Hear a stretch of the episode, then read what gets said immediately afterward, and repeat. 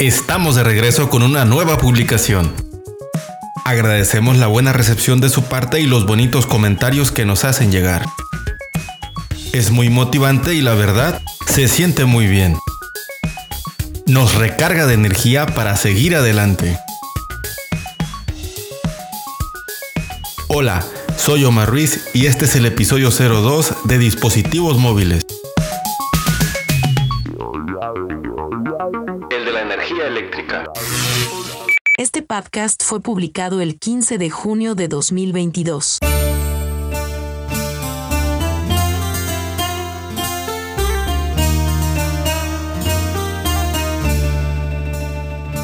Desde la palabra griega para el ámbar, electrón, es donde proviene el nombre para esta partícula y las palabras asociadas a la electricidad. Aunque con mayor certeza, el rayo es seguramente de las primeras experiencias conocidas del hombre con esta energía. Pero algunas personas creen fielmente que desde mucho antes los egipcios tenían comunicación de otras civilizaciones avanzadas y ya utilizaban esta energía. Telepáticamente, vibracional, desde todo el campo electromagneto. Desde la telepatía, we can communicate each other. Pero... Mejor nos apegamos a la historia documentada Y más apegada a la cultura pop.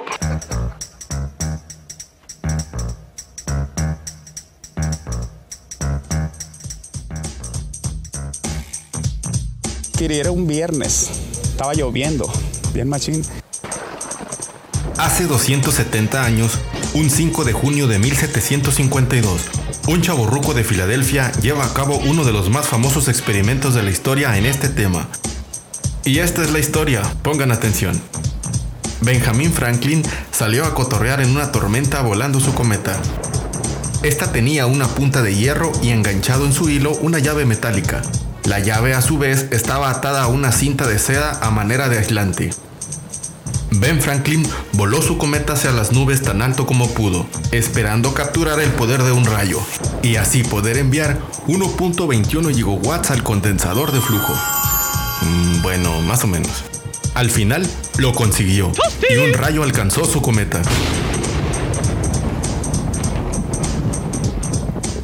Aunque Franklin no fue ni el primero ni el único en hacer este tipo de experimento, sí es el más famoso, demostrando así que la energía eléctrica puede traspasar carga de un cuerpo a otro mediante una descarga.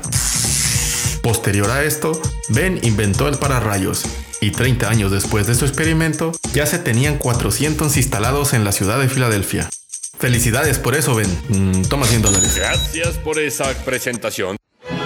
Unas décadas más tarde, Alessandro Volta diseña la primera batería de corriente eléctrica continua, siendo esta la primera forma de tener corriente eléctrica cuando la quisiéramos.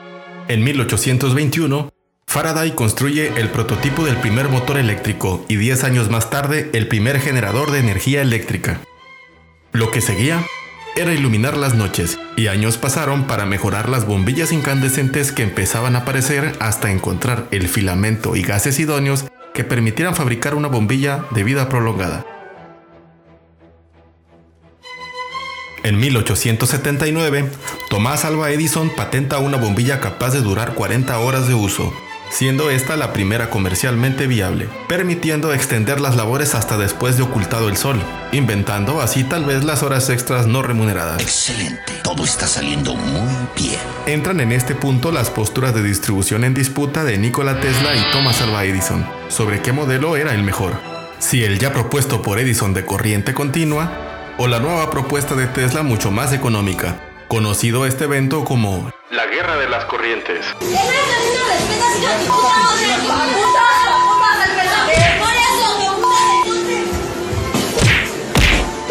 No, no, no, no, no, no, no, no, no, no, no, no. Mm, Bueno, sí. La propuesta de Tesla sugería elevar la corriente eléctrica a una alta tensión para poder hacer que viajara por mayores distancias con pocas pérdidas energéticas. Una vez llegada a su destino, era fácil y barato el empleo de transformadores para distribuirla a menor tensión, siendo este el sistema que seguimos utilizando Al día de hoy. Mientras tanto, en León, Guanajuato,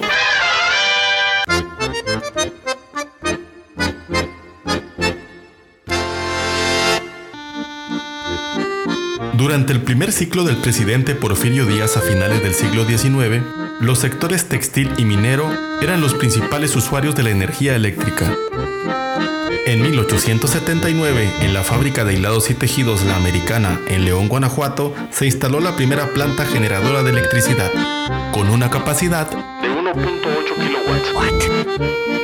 Fue así como este régimen otorgó al sector eléctrico el carácter de servicio público a finales de 1881, en donde por primera vez en la historia se iluminarían con luz eléctrica las calles de la Ciudad de México. Tres años más tarde, el alumbrado público iluminaría Guadalajara. Cuatro años más tarde, Monterrey. Y un año después, Mérida y Veracruz. Sitting in my office with a plate of grilled bacon. Call a man black just to see what was shaking. Yo, Mike, our town is dope and pretty. So check out how we live in the electric city. They call it that because of the electricity. The city's laid out from east to west, and our public parks and libraries are truly the best.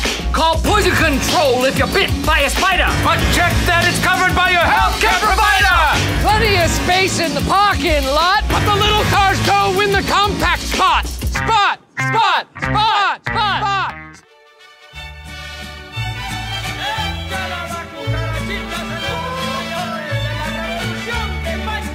Después de la Revolución Mexicana, a partir de los años 20, la energía eléctrica estaría detrás de la expansión industrial. La modernidad se notaba en las sociedades urbanas, con las aplicaciones notorias en el sector industrial y doméstico. Es entonces cuando la ahora innombrable clase media aspiracionista empezaba a ser acosada por los nuevos aparatos electrodomésticos. Tiene planchas, lavadoras, tostadores, hornos, lo que usted quiera. El 10% para mí. Sí, señor. Hecho. Yo quiero para mamá un refrigerador, estufa y lavadora y un televisor, pero no tengo el enganche. Generando así con los años Una nueva industria. Se compra colchones, tambores, refrigeradores, estufas, lavadoras, microondas o algo de fierro viejo que vendan. las noticias.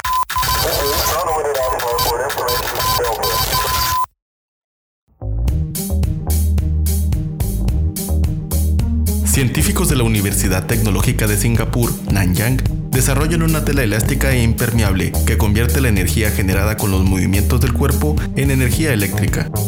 Un importante componente en esta tela es un polímero que cuando se presiona o aprieta, convierte la tensión mecánica en energía eléctrica.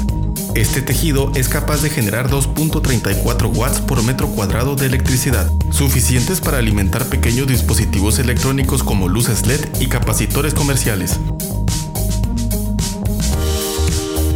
Esta semana la administración Biden-Harris en Estados Unidos anuncia los nuevos pasos para cumplir con el objetivo del presidente Biden de construir la primera red nacional de 500.000 cargadores de vehículos eléctricos a lo largo de las carreteras y comunidades de Estados Unidos. El apoyo del presidente a las energías limpias seguirá firme en su estrategia, aunque también podría ser que le rasca las espaldas a los donantes de su partido, cual sea el caso. El futuro es hoy, ¿oíste viejo? Elon Musk anuncia que trabajará con nanobaterías próximamente para sus vehículos Tesla, aumentando exponencialmente la vida útil de las baterías de sus vehículos. Ah, y también Twitter le concede el acceso a datos internos donde podría revisar la información de usuarios de la plataforma. Esto para ver cómo es el comportamiento y la veracidad de la información antes de concretar la compra de esta como empresa. Mm, porque verán, Twitter es igual que una naranja. Primero está la piel, luego la... ¡Ya cómete la maldita naranja! Y pues no, los accionistas de Twitter votarán en agosto de este año para decidir finalmente ¿Qué pasará con la compra?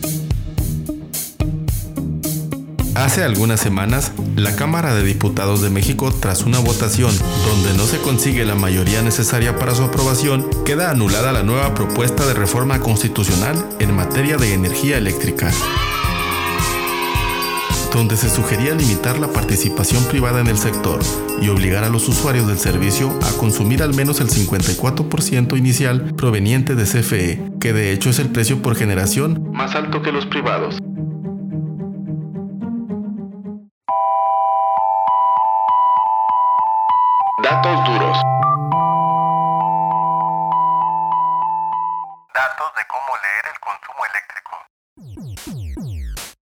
En México, el consumo de energía eléctrica en el sector residencial o doméstico equivale al 25% del total nacional. Y según registros de consumo de los aparatos que mayormente tenemos en casa, estas lecturas son representadas en kilowatt hora. Pero, ¿qué es un kilowatt?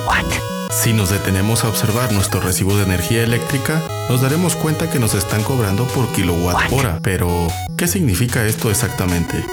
Un watt es una unidad de medida común para la energía eléctrica. Un watt es una unidad de potencia eléctrica, pero ¿qué es exactamente la potencia? En este caso, la potencia es una medida instantánea de electricidad que se consume cuando se enciende cualquier dispositivo eléctrico. De hecho, los requisitos de energía de estos están indicados en watts desde sus empaques, desde un foco, lavadora, refrigerador, por mencionar algunos. En cuestión de consumo de energía, en nuestro recibo lo que realmente nos importa es la cantidad acumulada de energía consumida en un periodo de tiempo. Así pues, llegamos a los kilowatts hora.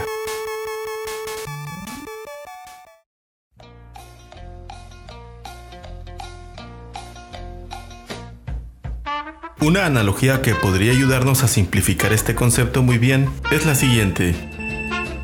Imagina que estás manejando un vehículo. El valor en el velocímetro aumenta mientras vas acelerando. Ese valor nos indica la potencia y es lo mismo aplicado al consumo de energía. La distancia recorrida en el vehículo es velocidad por tiempo, kilómetros por hora, lo que sería lo mismo a la energía consumida en, digamos, un trayecto de consumo eléctrico. De este modo, para saber cuánta energía consumimos, necesitamos saber cuánto tiempo ha consumido una cantidad específica de energía. En pequeñas cantidades, medimos los consumos en watts por hora.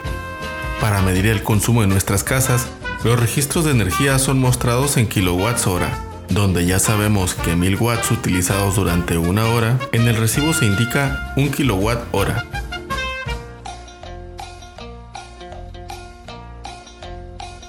De manera que si utilizamos 10 focos de 100 watts durante una hora, estaremos utilizando 1 kilowatt hora. O lo mismo, con solo uno de estos focos de 100 watts durante 10 horas, estaremos utilizando la misma cantidad.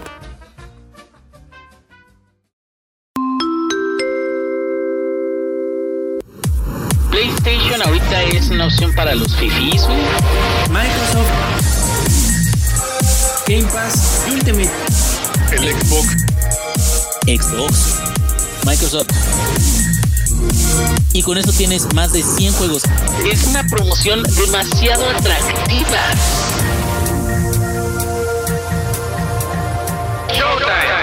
La opinión objetiva.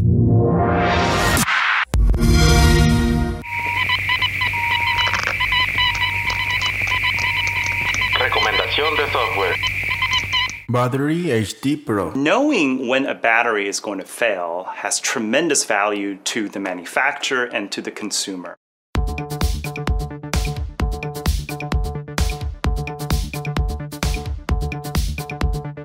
¿Te ha pasado que tienes más del 5% de batería en tu dispositivo y este se apaga? Estas fluctuaciones e inconsistencias podrían ser por errores de calibración en la batería, y esta mala calibración podría afectar en la vida útil de la misma. Esta es una aplicación que nos podría ayudar a diagnosticar y tal vez corregir errores en nuestras baterías,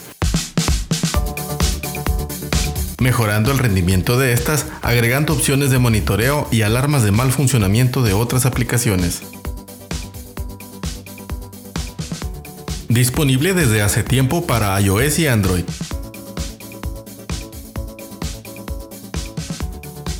Lo bueno, muy práctica para corregir problemas de rendimiento, prolongando así un poco la vida de nuestras baterías. Lo malo, el proceso de calibración completo es muy tardado, en algunos casos podrían tardar hasta 6 horas.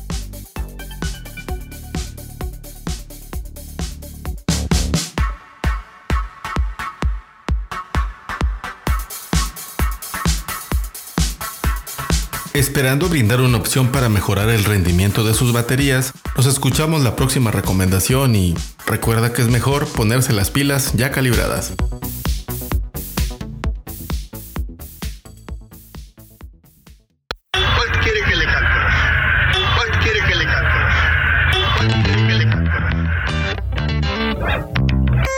The album, it's called Dropout Boogie. It's out now. Here with the song Wild Child, The Black Keys.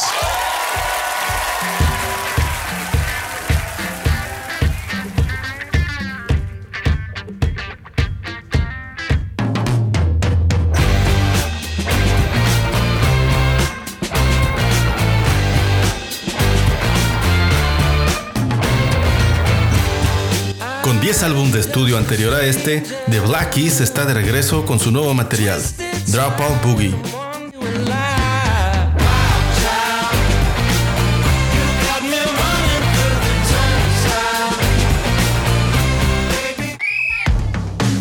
Este es uno de esos discos cuyas canciones tienen una estructura tan clara que parecen hechos con un molde o manual. Muy claro que no quieren innovar en nada, y por el contrario, reafirman lo que el dueto ha hecho por años. Apoyado de valiosas colaboraciones para dar presencia sólida en sus canciones.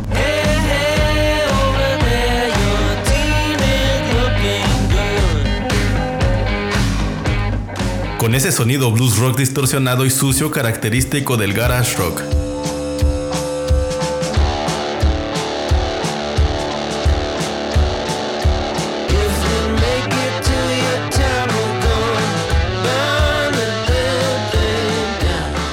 Canciones sencillas con energía, sonidos crunchy de guitarras y un gran ritmo es lo que tenemos en este trabajo.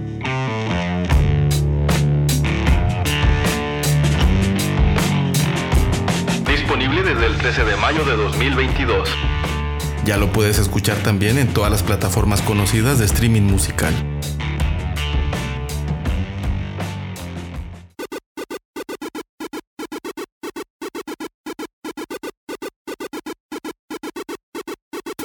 Esperamos que haya sido de su agrado este electrizante episodio. Regresaremos en el futuro con una nueva publicación. Cuídense mucho y pásenla bien. Hasta luego. Langaria.net presentó.